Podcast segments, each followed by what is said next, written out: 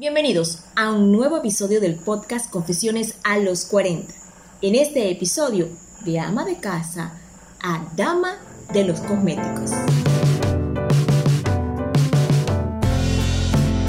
La protagonista de esta nueva historia de éxito después de los 40 no solamente era ama de casa, sino también hija de inmigrantes judíos y húngaros. Nació y creció en un barrio obrero en Queens, New York.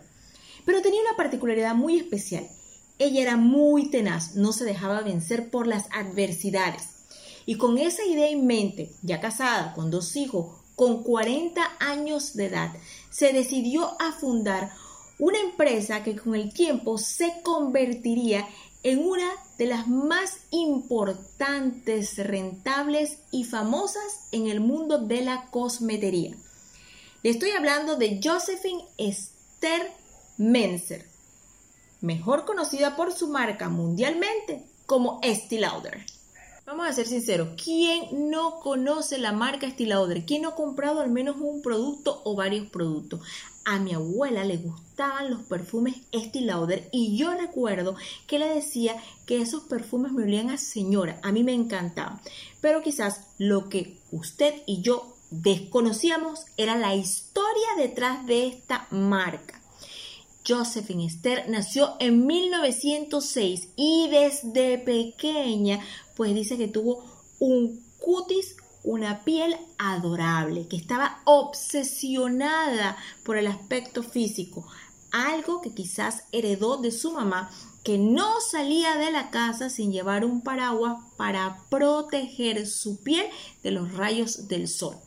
También se dice que heredó las técnicas del comercio de su papá y que siempre, siempre Josephine pues soñó con tener una empresa. Por los años 20, Josephine empezó a comenzar con esto de hacer cremas faciales y ungüentos artesanales, los hacía en el horno de gas que tenía su tío John, que era un químico.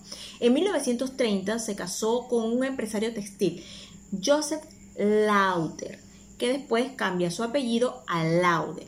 Un dato curioso es que con este empresario textil se casa dos veces, ya que primero se casa, tiene un hijo, se divorcia, años más tarde se vuelve a casar con él y tiene otro hijo.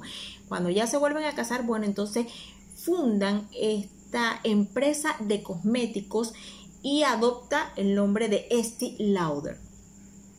Eso fue en 1946 y iniciaron con un capital de 50 mil dólares que no les permitía tener publicidad, con lo cual se ingeniaron y le pidieron a su hijo mayor, que manejaba un taxi, que distribuyera entre las mujeres que se montaban a su taxi, pues las muestras de los únicos cinco productos que tenían.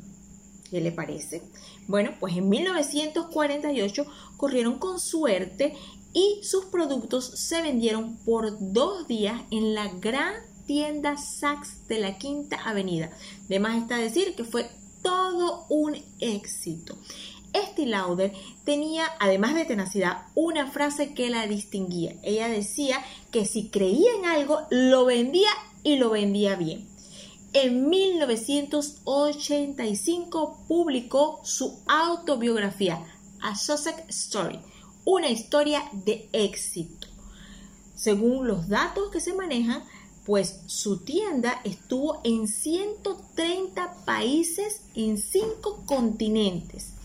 Y según los últimos datos de la revista Forbes, la fortuna de los Lauder estaba más o menos estimada en unos 4 mil billones de dólares. En el 2004, a los 97 años de edad, murió Estée Lauder, pero sin embargo su historia es de éxito e inspiradora. Ella, de ser una ama de casa, se convirtió en toda una empresaria, en la dama de los cosméticos y todo inició cuando tenía 40 años de edad. Como le digo, las historias cada vez son mejores, más inspiradoras. Si a usted le gusta, pues compártala.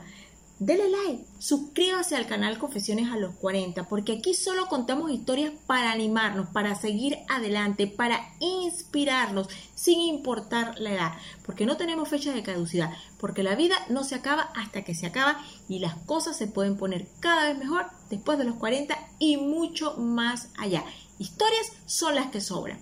Yo me despido por el momento y los espero en un próximo episodio. Soy Marta Caballero. Hasta la próxima.